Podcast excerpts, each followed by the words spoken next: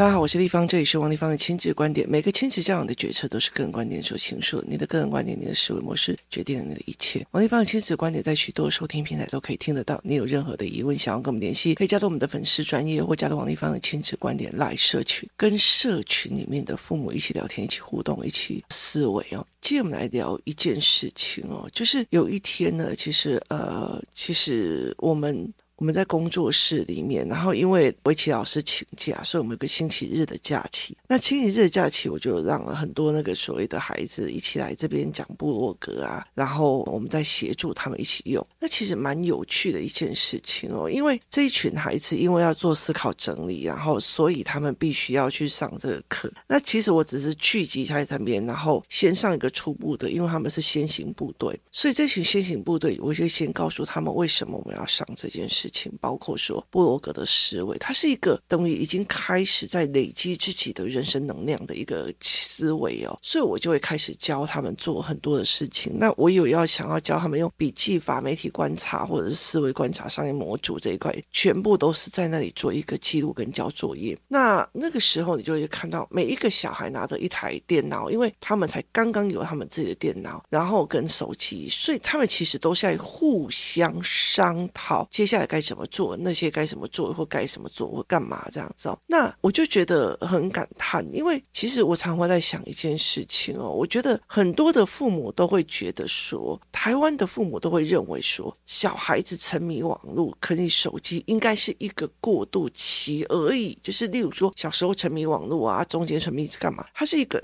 期而已哦，可是事实上哦，我就常常会讲一件事情，哎呀，那叛逆期啦，哎呀，那更年期啦，哎呀，那什么什么什么期啦，我跟你讲，用我举例，由本人举例，本人从出生到现在，叛逆期一直都没有过，而且越来越严重哦，所以其实它并不是一个期限的意思，很多的人就会认为说啊，他这样顶我嘴，他叛逆期啦，嗯，以后就会好了，不会，不会，你了解吗？不会。你的意思他只是扫骂而已。那但是如果要牵扯到，例如说，好，他现在你挡了他的滑手机或干嘛，他对对你吼，对你干嘛？可是问题是，到了他四十五岁，你挡了他拿你的遗产的时候，或拿你的财产的时候，他的那个凶，他的那个骂还是一样的，因为他的心态就是你的就是我的，你怎么可以让我没送？就是你怎么可以让我不开心？我都已经不开心了，你还让我你在挑衅我吗？这一个东西，其实有一天他会落入在父母的身上的，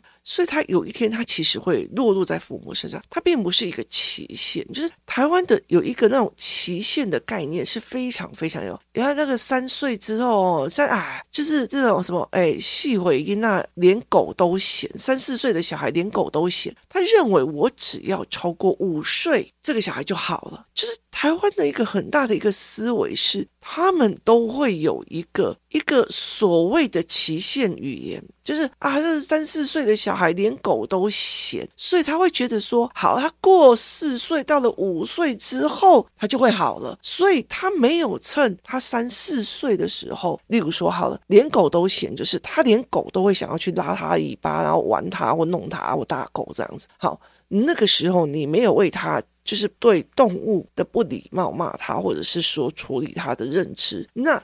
他到最后，他还是会变成一个欺负动物的人啊！你告诉我，那些虐猫的、虐狗的，哪一个不是这样子的？所以他们会觉得，那就是啊，忽然有一天，他心理变态了起来，不是被雷打到的心理变态哦。所以其实很多的时候，那你告诉我哈，那叛逆期也都是大家都嫌啊，所以有很多人不想跟中二在一起，很多人不想要跟小孩，他们不喜欢跟小孩在一起，为什么？因为那个没有人教。台湾最近有一个，就是在整个北部的公园里面非常有名的，就是土城公园里面有个妈妈，她的小孩去打人、去绊脚人，干嘛有的没有的。然后呢，如果有人去讲他，他的妈妈就像疯了一样去狂骂他，然后这个小孩就越演越烈哦。那后来土城很有名之后，后来还又跑到中永和跟板桥了，所以他就是越演越烈，他并不会因为他那个期限过后就好了，所以很多人都会误以为这样，好，他开始顶嘴了。他开始顶嘴了。我即使会去看那个内容，为什么你觉得你妈妈不懂？然后还不懂是什么？那你懂的是什么？逻辑是怎样？然后我们把它理清清楚，而不是哎呀那个顶嘴啊，他青春期了，他叛逆期了啊啊，就是啊，忽然就得了忧郁症，啊，就忽然就觉得不想上课啊，就是忧郁期，就是他会认为很多的时候，他上了大学。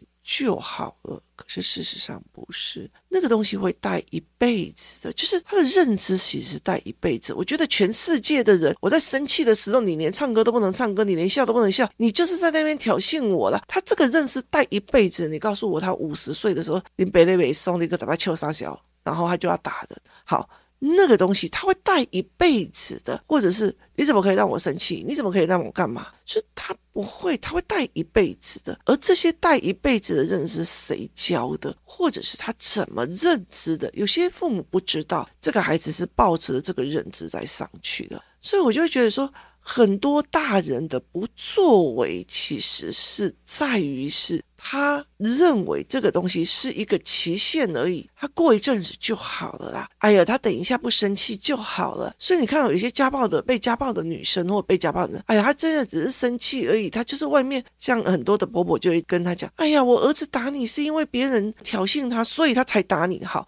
你用这样子的逻辑去弄，所以那些妈妈如果原谅他，就会觉得说，哦，那就是意思就是说，哎呀，他现在就心情不好，打我一下。他如果心情好了，以后就会对我很好了。我告诉你，干嘛跟这种人在一起？就了解的意思嘛。所以他其实就是有很多的孩子就会在等着啊，他有一天会忽然好了啊，他有一天会忽然变好了，他有一天会忽然爱我，他有一天会怎么样？就是。很多的女孩哦，在早期的时候，她觉得我的爱可以融化这个男人，让这个男孩变好，让这个男孩变厉害。我告诉你，心态就是心态。他或许是因为你今天考上了台大医学院，他也想要跟你考上医学院，所以他拼命的考上来。可是他的心态跟他的认知，并不一定会一起跟着跟你一样哦。所以这是一个非常有趣的一个概念。好，所以有很多人的代就是很多人的不作为，是因为他被误导了啊，那就是青春期啦，哎呀，那就是叛逆期啦，哎呀，那就是高中生嘛，哎呀，那就是中二期嘛，所以，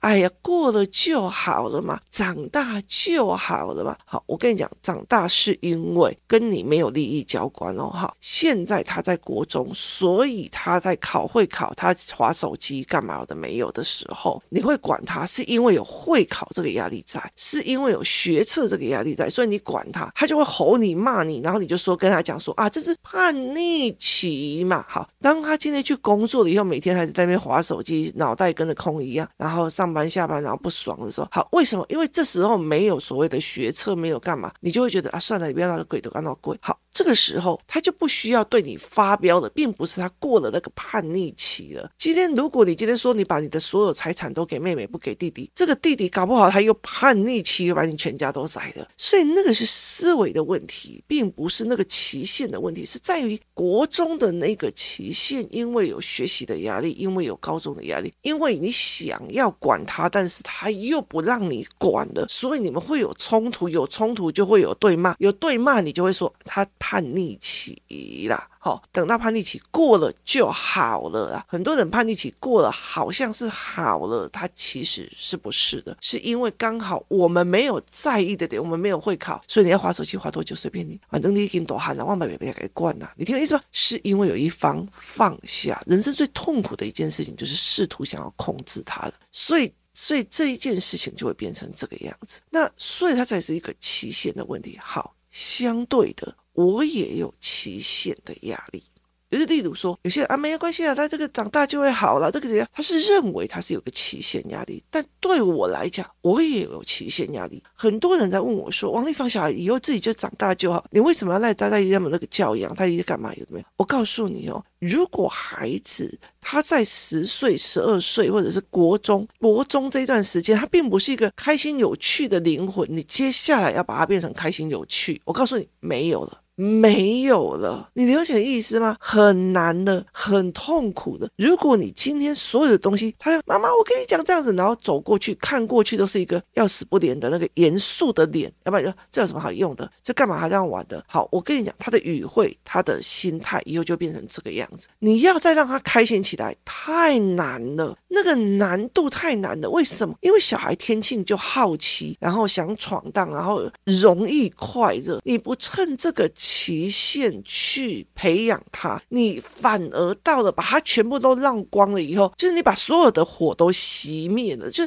今天，如果小孩本身就有那几把火，你把它放在对的位置，让他整个心里都亮起来了。那就 OK 了。好，你每一把火干嘛这样玩？只会玩呐、你就不读书了，你就把它一把火，它会自己找热子的东西灭掉了。好，干嘛？这有什么好好奇的？这有什么好大惊小怪？笑死了！台湾不是还有吗？好，你把好奇的那一块也灭掉了，灭完了你要再重新起火，我跟你讲，那太难了。那可是我，我像我。就是会把孩子的天性的每一块，因为我儿子很搞笑啊，干嘛什么？我的女儿很喜欢思考啊，然后我就会把他们放在对的位置上，再继续发光。所以你只是把那个蜡烛越往大越往大扩。他今天可能去一个小小孩，他三岁了，他好奇路边有蚂蚁，他走走走就停下来看蚂蚁。你知道有一次我我的女儿小时候，她四五岁的时候，她坐下来看蚂蚁的时候，我也陪她坐在那边看蚂蚁，看了将近两个多小时，我才才。走好，为什么？因为他好奇嘛，他开心嘛，然后我就开心吗？哇，观察可以得到开心，那我们再来观察什么？好，接下来他喜欢观察大自然，他喜欢观察生物，他喜欢观察物种，他喜欢观察很多东西。好，你是说我的女儿忽然对生物有兴趣吗？不是，是她小时候的生物的好奇跟观察，我陪的，是我陪着。嘿，那个蚂蚁有什么好看的？你等一下被咬哦，你他这是拜托好不好？你神经病哦，你在那边蹲着看蚂蚁，你是有病哦，你怎样？好。我跟你讲，他马上灭了。接下来，你怎么不喜欢生物呢？你怎么可能不喜欢生物呢？人家都已经帮你报名了什么营队，你为什么不喜欢呢？你要再把它升起来，很难，很难。好，所以这是一样的。像我儿子小时候，他很喜欢，很喜欢看什么？他很喜欢，很喜欢看挖土机。我也这样。我们家附近哪边有人挖水管，我就是带着小孩。坐在那边看人家挖水管，就是看一整个下午，然后来这个阿伯做了什么动作，那个阿伯会现场讲解，然后他回来再讲解给他姐姐听。那这个东西是趁着那个时候去弄的。那台湾非常非常可悲的是，好，你上学了，听老师讲，没有人在听小孩讲。回到家，作业写完了没？为什么还没有写作业？你为什么不可以写作业呢？然后又为了作业，把家庭的氛围搞得非常的慌乱。好。那你小孩有什么乐趣呢？你不可以带他出去玩，你不可以带他怎么样？那小孩有什么乐趣呢？好，我的小孩是从路边的蚂蚁开始的，开始扩展哦。我带你去菲律宾，我用廉价航空，我买最便宜的车票，然后台湾，我跟你讲，我在台湾玩不起，我在台湾玩不起哦。为什么？我曾经在台湾的那个饭店，每一个都是五六千、一万多。我曾经我个。姐妹，她就跟我讲说，她去了一家饭店，那我就跟她讲说，好玩吗？她说好玩。然后他们家四个人去，一个人花四万，两天一夜。我说哇，你这样子睡一个晚上。然后就十六万哦，我说你知道十六万我我就可以去泰国，我们全家玩了，玩三个月了哈，所以这对我来讲是很不可思议。可是我会去做这一件事情，把他的好奇从台湾的每一个景点开始扩展出去。好，这个东西就是往外扩展，然后往外扩展好奇领域。哎，我我在看这个人怎么做的哦，所以这个人的商业逻辑是什么？我把他好奇变成思维。我会这样子慢慢的扩，因为我很清楚的知道，如果我今天都让他上课、下课回来写作业、专精班，我告诉你，我会把这一块全毁了，因为我知道这个过程过了，我再要抓回来太难了，真的太难太难了，所以这很难。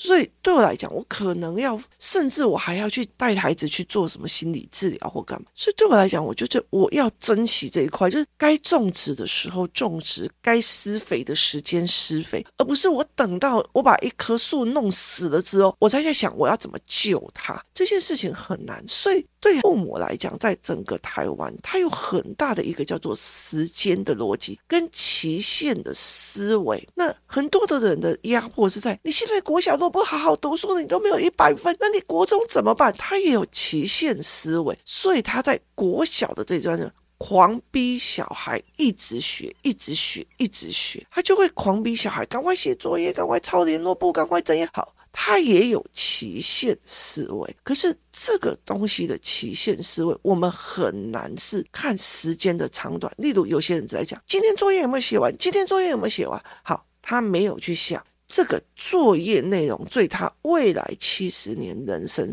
是好还是坏。是好的思维还是坏的思维？它是片面的思维还是坏的思考模式？大家都知道，作业老师讲了要写完，但是很少人去质疑老师作业的内容，所以没有去考虑这件事情。哎呦，这这种东西写下去，我以后我的小孩完了哦。所以对我来讲是一个这样子的思考模式。那你怎么去看这个思维模式？这才是一个最重要的一个角色。那。对我来讲是很多人就你这个国小再不努力，你国中就糟了啊。然后如果呢，小孩三岁几岁之前没有让他养成什么样的习惯，他以后就会读书怎样啊？哦，就是例如说，哎，来，现在课本拿出来，好，这第一题好写完，然后第二题写完，第三题写完，好，你就是把它操作完的那个思维，他在早期的时候，那个那个年代的时候，他其实是很快，然后可以把知识架构弄起来，他真的会变成学霸。可是学霸考完大学之后之后呢，他的整个思维模式，他会成为一种有标准答案的思考模式，他没有那种所谓阴影，所以其实他遇到事情的时候不会人际关系，不会干嘛。好，那你今天忽然你这个小孩从头到尾都是保姆。然后接下来安亲班啊，幼儿园，然后安亲班，然后是国小，然后你也不知道国小老师现在几乎都不让他们下课，一直抄作业，一直写作业，一直抄作业。然后呢，甚至你在家遇到什么事情，你也都没有管哦，那甚至完全都没有理他。好，等到小孩。